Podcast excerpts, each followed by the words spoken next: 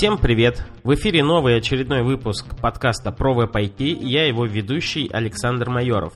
Для тех, кто меня слушает впервые, напомню, что это мой авторский э, аудиоэксперимент, это мой собственный личный подкаст, это продолжение моего блога и телеграм-канала, э, своего рода такая аудиоверсия э, статей и мыслей. Э, и сегодня я продолжаю все еще экспериментировать. Я только освоил, как э, выкладывать проект э, в SoundCloud и iTunes. Э, в принципе, это просто, э, но прежде чем э, дойти до SoundCloud, получилось так, что я пошел разбираться, как выкладывать проект в iTunes, понял, что нужен, э, что нужно сделать RSS файл. Э, в итоге я на PHP написал RSS-генератор, после чего понял, что в принципе можно было пользоваться SoundCloud. Но дело в том, что мне по дефолту не нравятся некоторые вещи, которые делает SoundCloud. То есть если взять просто напрямую а, RSS-код SoundCloud, то там есть э, нюансы, а, которые можно сделать, э, исправить только с помощью ручной настройки. В итоге я все-таки поднял э, на своем собственном домене майджоров э, SU, скажем так, э, с файликс э, fit.xml, который я скамливаю в iTunes. При этом там есть ссылки на SoundCloud, на mp3 файлики. Но не суть. В общем, разбираюсь, и это второй по счету и первый по номеру выпуск про веб-IT. Основная моя тематика канала и статей, как я все-таки хочу на что делать больше уклон и стараюсь, это рассказы про карьеру, собеседование, головоломки. А, и вот сегодня я хочу поговорить про такую тему, которую периодически спрашивают на современных фронтенд собеседованиях.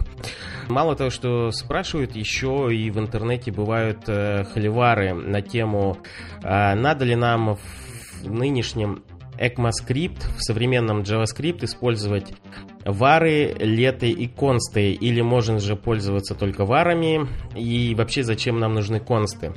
А, ну, вообще, это типичный вопрос на собеседовании, в чем отличие варов, летов и констов. Рассказывать, я думаю, нет смысла сейчас, что это. Те, кто меня слушают, читают, я думаю, все-таки понимают разницу. А меня больше, ну, беспокоит то, что периодически бывают вопросы, э, даже не вопросы, периодически бывают статьи и холивары э, в интернете на тему, что конст не работает в JavaScript.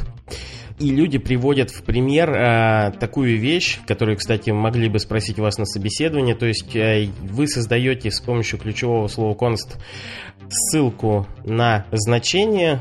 По-простому вы создаете переменную ну, которая у нас должна быть константой, и привязываете в качестве значения не примитив какой-нибудь, а объект в котором есть, допустим, фолия фо и там какое-нибудь значение 1, 2, 3.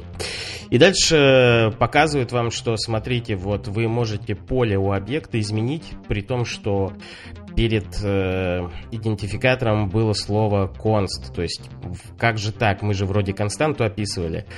И вот тут э, я удивлен, почему такие вопросы. Ну, давайте вспомним, что такое константа. Это способ адресации данных, изменение которых не предполагается или запрещается. И в данном случае, когда вы создаете с помощью ключевого слова const ссылку на объект, то вы э, с помощью ключевого э, слова const всего лишь навсего объявляете неизменяемым ссылку на значение. А в качестве значения у нас используется объект. И объект у нас изменяемый. И как бы мы никаким образом не сообщали о том, что этот объект не должен быть изменяемым. И конст работает очень даже правильно и логично. Если бы мы взяли какие-нибудь другие языки программирования, то в, в некоторых языках вообще запрещено в качестве констант использовать что-то сложное, кроме примитивов. У нас же в JavaScript есть гибкость и свобода. Вы можете отдельно управлять а, иммутабельностью ссылок на значение и отдельно управлять иммутабельностью объектов. А, так для чего же используется слово const в JavaScript? Первый use case это, естественно, для описания констант. Но надо понимать, что константа это примитивы. То есть, если вам нужно описать какую-нибудь величину, которая не предполагается изменять на протяжении всей программы, это какие-то коэффициенты или, не знаю, математические константы. Ну, например, мы знаем, что у нас в JavaScript есть уже встроенная математическая константа π. А мы могли бы создать константу tau, это 2π. Э, и вот эту константу tau мы не сможем изменить, если мы ее определим через ключевое слово const, потому что это примитив. Также мы можем э, через примитив определять строки, Э, булевые значения, то есть мы можем зашить, например, константу version э, нашего собственного фреймворка, в котором опишем э, версию данной, я не знаю, библиотеки или фреймворка, или файла, допустим.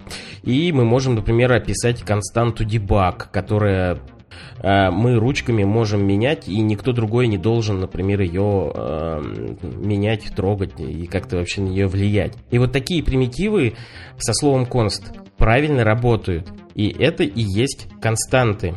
То есть в качестве константы нужно и правильно использовать примитивы. Не должно быть констант объектов. Константы должны быть простыми типами. Но есть исключения. Допустим, рассмотрим такой пример. Мы с помощью слова function описываем какую-нибудь функцию for, которая возвращает 42. И следом мы объявляем function for, который возвращает 43. Вопрос для кандидата джуниора. Как отработает код? Я думаю, ни для кого не будет удивлением, что в JavaScript можно переопределять уже созданные функции. Это значит, что вашу ранее объявленную функцию можно не просто переопределить, ее вовсе можно прибить. И делать это можно не из злого умысла, а просто чисто случайно. То есть, допустим, где-нибудь есть какая-то функция а, с определенным именем, описанная через э, ключевое слово function. А, вы правите чужой код, вы не знаете, что есть такая функция, и вдруг вам понадобилось вот переменная с точно таким именем. Ну вот совпали звезды, ретроградный Меркурий, вот это все. Венера повернулась задом к Юпитеру. И что в итоге? Вы просто-напросто пере не то, что переопределяете функцию, вы ее просто-напросто убиваете. И если она где-то там дальше, через 100 строк кода, вдруг будет вызвана, то, естественно, ваша программа упадет с ошибкой. Как же можно было бы защитить от переопределения функции? И вот, как ни странно, тут к нам приходит на помощь ключевое слово const. И тут надо сказать, что функции в JavaScript — это объекты. И эти объекты имеют поля, методы, Например, вы можете вызвать свойство name у созданной вами функции и узнать имя этой функции. А, соответственно, вы могли бы через ключевое слово const, используя функциональное выражение, описать вашу функцию, а, либо используя стрелочную нотацию, либо не стрелочную, а, в зависимости от того, для чего вам нужна эта функция и нужно ли будет переопределять контекст и менять привязку. И вот в данном случае const, применяемый к объекту, отработает правильно, и наш объект не будет изменен. Хотя, наверное, функция — это такой частный случай объекта, и к нему особое отношение. Кстати, надо сделать примечание, что, в принципе, есть еще и другой способ защиты от переопределения функций, описанных через а, обычное функциональное выражение. Банально надо было просто бы использовать э, useStrict но не всегда и не везде это возможно или нужно. Ну так и встает вопрос, а как же создать именно константный объект? Опять же, вопрос на собеседовании. Если вам все-таки очень захотелось создать константу объект, в которой ничего не должно меняться, то вы используете сочетание ключевого слова const и метода freeze из namespace object и точнее даже из класса Object. А напомню, что метод э, freeze э, замораживает объект. Э, он вызывается как Object Freeze. А замораживает это значит, что он предотвращает добавление новых свойств к объекту, удаление старых, а, изменение существующих, а также он а, запрещает изменение атрибутов таких как перечисляемость, настраиваемость и перезаписываемость. В сущности, объект становится неизменяемым, и Object Freeze у нас возвращает замороженный объект – Таким образом, используя сочетание ключевого слова const и object freeze, мы можем создать объект-константу, иммутабельный объект. А, и вот в таком, а, при использовании такого сочетания у нас получится и неизменяемая ссылка на объект, и неизменяемый сам объект. И все прекрасно работает. И не надо говорить, что ключевое слово const в JavaScript сломано. Нужно просто запомнить, что const используется только для неизменяемой ссылки на ячейку памяти со значением. И это правильная нормальная работа. И я не понимаю, почему у некоторых бомбит, и они пишут статьи на тему неработающего const. И линтеры не должны ничего говорить и указывать о том, что у вас где-то используется изменение объекта, а ссылка на который была объявлена через ключевое слово const. Ссылка на объект и сам объект – это две разные сущности.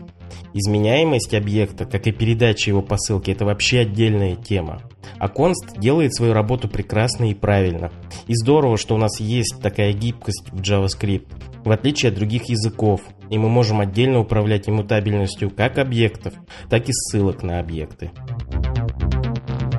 Ну и в заключение а, Немножко такого веселого и интересного разбавлю техническую часть рассказом о сериалах, которые мне в последнее время нравится смотреть, и я бы их посоветовал. А для поклонников э, Черного зеркала я бы посоветовал э, такой сериал, как Сны Филиппа Кадика. Этот сериал своеобразный, и если вы хотите новые серии, хорошие серии Черного зеркала, то вы можете посмотреть этот сериал, но смотрите его где-нибудь с пятой серии. Так же, как и в «Черном зеркале», серии вообще не связаны друг с другом никак. То есть это независимые мини-фильмы. Мне особенно, например, понравились э, седьмая, восьмая, девятая серии. Это про автофабрику, например. Это просто огонь. Пример того, как в будущем искусственный интеллект, который управляет фабрикой, может стать таким живым организмом, который будет бороться с людьми. Вообще огонь. Тема, советую посмотреть. Также из новинок, э, если кто-то не смотрел, есть такой сериал «Видоизмененный углерод». Это про такое далекое будущее. Сериал прекрасен тем, что в нем намиксовано очень много технологических штук, э, которые, которым рано или поздно мы придем, наверное. В этом сериале очень забавно показан мир будущего, как он принципиально изменится с приходом э, новых технологий. Вообще советую посмотреть э, любителям э, научной фантастики. И для поклонников э, производственного сериала, который показывает будни стартаперов, программистов и будни малого бизнеса на территории Соединенных Штатов, но тем не менее который имеет некоторое отражение даже э, на нашем российском рынке. Для поклонников э, Кремниевой долины хочу сообщить, что уже доступны две серии пятого сезона. Собственно, на этом а, данный выпуск я буду завершать. Напомню, что это аудиоэксперименты и данный выпуск второй по счету и первый по номеру. С вами был Александр Майоров и подкаст про IT. Увидимся через, не знаю когда, через какой-то промежуток времени. Всем пока!